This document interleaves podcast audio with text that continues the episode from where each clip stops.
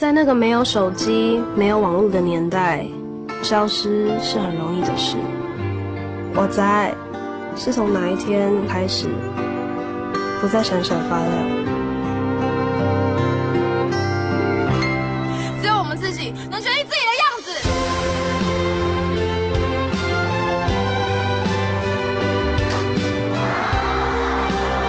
以后我叫刘德华，送给你听。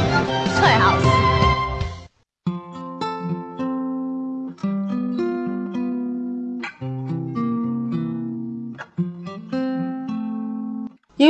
险，观影需谨慎。听冰糖电影有效躲避烂片。嗨，你好，我是冰糖。你现在收听的是冰糖电影。今天我们要聊的电影是院线片《我的少女时代》，它是一部来自台湾的青春题材的电影，导演的是陈玉珊。不知道你看过了没有？那么你看后的感想和我们本期的影评人电影 Mark 是不是有相通之处呢？那我们就一起来听一下。借一部电影做一场梦。原来你是我最想留住的幸运，原来我们和爱情曾经靠得那么近，那为我对抗世界的决定，出现在我的青春里。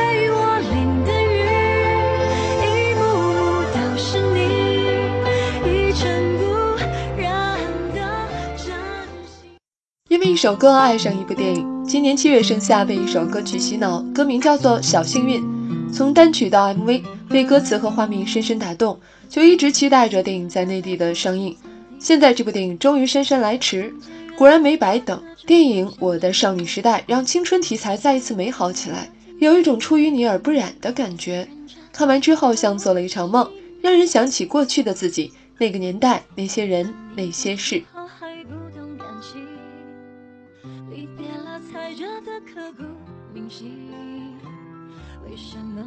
好，那个很傻很天真的我。学生时代很流行一句话：小学怀念幼儿园，初中怀念小学，高中怀念初中，大学怀念高中，毕业后怀念学生时代。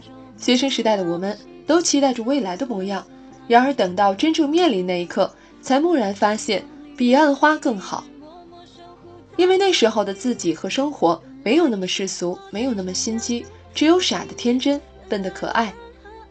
看我的少女时代如梦一场，大概是因为电影对少男少女时代的校园文化以及青春个性进行了高度的还原。课桌上乱七八糟还自以为帅到爆的涂鸦，重复了也可以和同桌交换的小浣熊卡片，挂上就以为老子全校第一的值日生首秀，还有总是想方设法穿出新花样的丑到哭的校服。看着这一点一滴的细节，回想曾经做过的蠢事，不禁惘然。电影在场景还原、服装设计、人物造型上面都下了狠功夫，每个细节都很到位。卡带、贴纸、老式放映厅、同学录，这些学生时代最具代表性的物件，无一例外地直戳观众的记忆核心，恰到好处的代入感，让每个观众能够随着电影的旋律悲喜交加。我的少女时代不再是俊男美女专场。富二代、官二代当道，勾心斗角、陷害撕逼，回归平凡，还原本质青春，让这部电影显得异常可爱。它呈现出来的平凡的青春，不矫情，不轰烈，不纸醉金迷，而现实恰好是我们中的大部分都是平凡如林真心，土里土气的发型，每天不变的校服，或学霸如欧阳非凡，或学渣如徐太宇。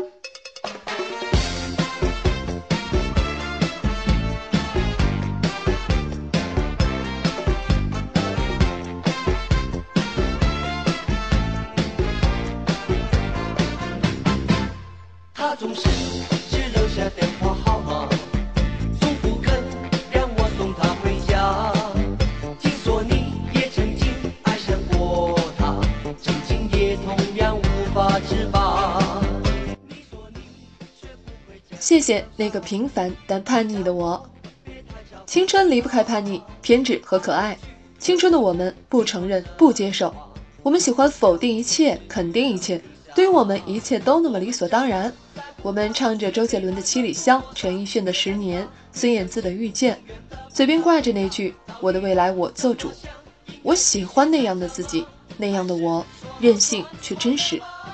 是好是坏，不是你说了算，只有我们自己知道我们是谁，只有我们可以决定我们的样子。一语中的，贯穿整部影片。那场校园起义的戏，更是激发了学生党内心的热血，引起了多少别人眼中的坏学生的强烈共鸣。这场戏没删，观众很幸运。年少轻狂的我们，不妥协，不服输，勇敢地面对自己的内心，敢于对世界表达我们的看法。被生活、工作、房贷压迫的你，是否怀念过去洒脱的自己？又是否有勇气？像长大后的林真心那般帅气的活一次。青春是段跌跌撞撞的旅行，拥有后知后觉的美丽。来不及感谢，是你给我的勇气，让我能做回我自己。我们缺少的不是叛逆，而是直面生活的勇气。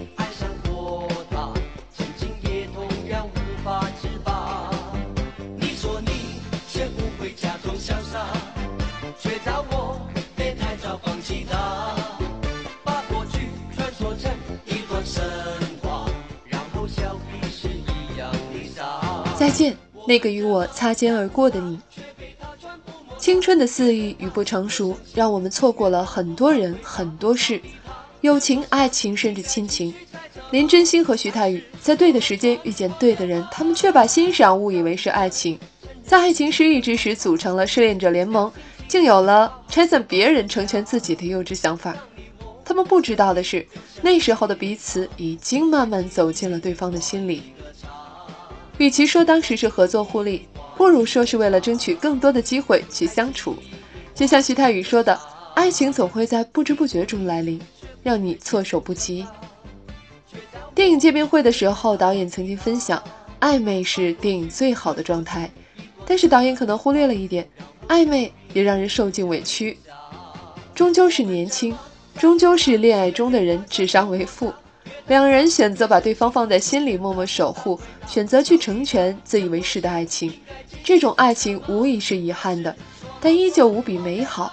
这种真正属于青春的爱情里面，包含的是两个人纯粹的付出。他们选择去维系着心中一个人的爱情。有时候我们错过，并不是因为没有爱，而是因为爱而顾虑太多。感谢电影《少女时代》送给我一个一百三十四分钟的少年梦，这个梦里有欢笑有泪水，让我想起了很多人，在的或是不在的，想起曾经的他，对的错的，也想起了很多事，遗憾的美好的。此刻很怀念当年很流行的一首歌，《不想长大》。长大后，我想对他们说，谢谢你，出现在我的青春里。谢谢。留下电话号码，从不肯让我送她回家。听说你也曾经爱上过他，曾经也同样无法自拔。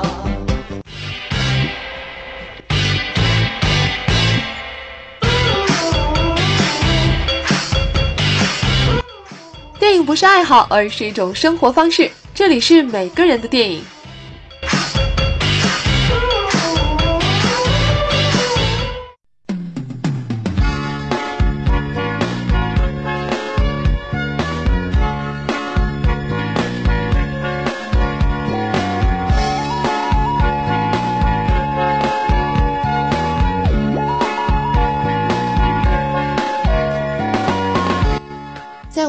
微信公众号“冰糖电影”上面，小四西他说：“嗯，像主持说的那样，看邦德电影呢，每一年都会去看。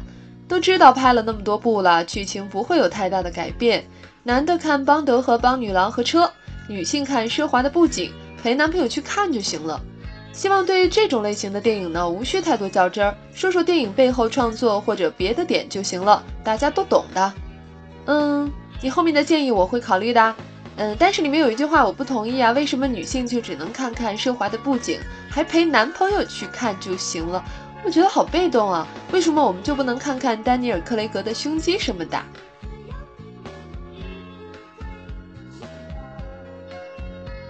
彭大将军二零一三他说，影片最后呢，男女主角因为出国而错过了。成年后，男主千金一诺，精心为女主策划安排了刘德华的演唱会。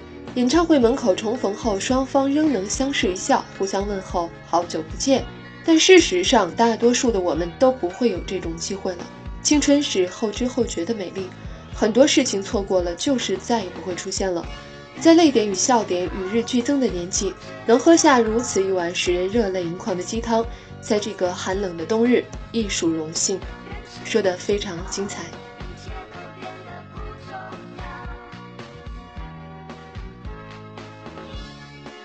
嗯，有一位叫 G O O K I N Y E E 的朋友呢，他私信给我了，说，呃，他说《阿飞正传》这部电影呢，他下载过一遍，但是看完就删了。嗯，可是有的时候会再想去看，而又下载，那种慵懒，那种闲适。看到张国荣演绎的这部电影，感觉阿飞就是张国荣的感觉。嗯，那种放荡不羁和不屑世俗的眼光，特别是哥哥跳舞那首歌，我也下载了。有时候在夕阳照进来的时候，我也会跟着扭动起来，慢慢感受那一丝丝的温暖。嗯，对，那首音乐呢，就是看着让每个人都想去跳舞那种感觉吧。嗯，如果大家想回忆一下那首音乐的话，可以看我们那期的节目，嗯，《一只飞鸟的传说：阿飞正传》。那还有一件事要特别特别的说明一下啊，我们非常欢迎大家的留言，但是请不要私信给我，私信是很难被看到的。如果不是互为好友呢，呃，私信就会被折叠起来，很难看到。所以，请大家在你喜欢的那期节目的下方评论就好了啊，私信可能会收不到的。嗯，那么好，今天的节目就到这里了，我们下次再见，再见。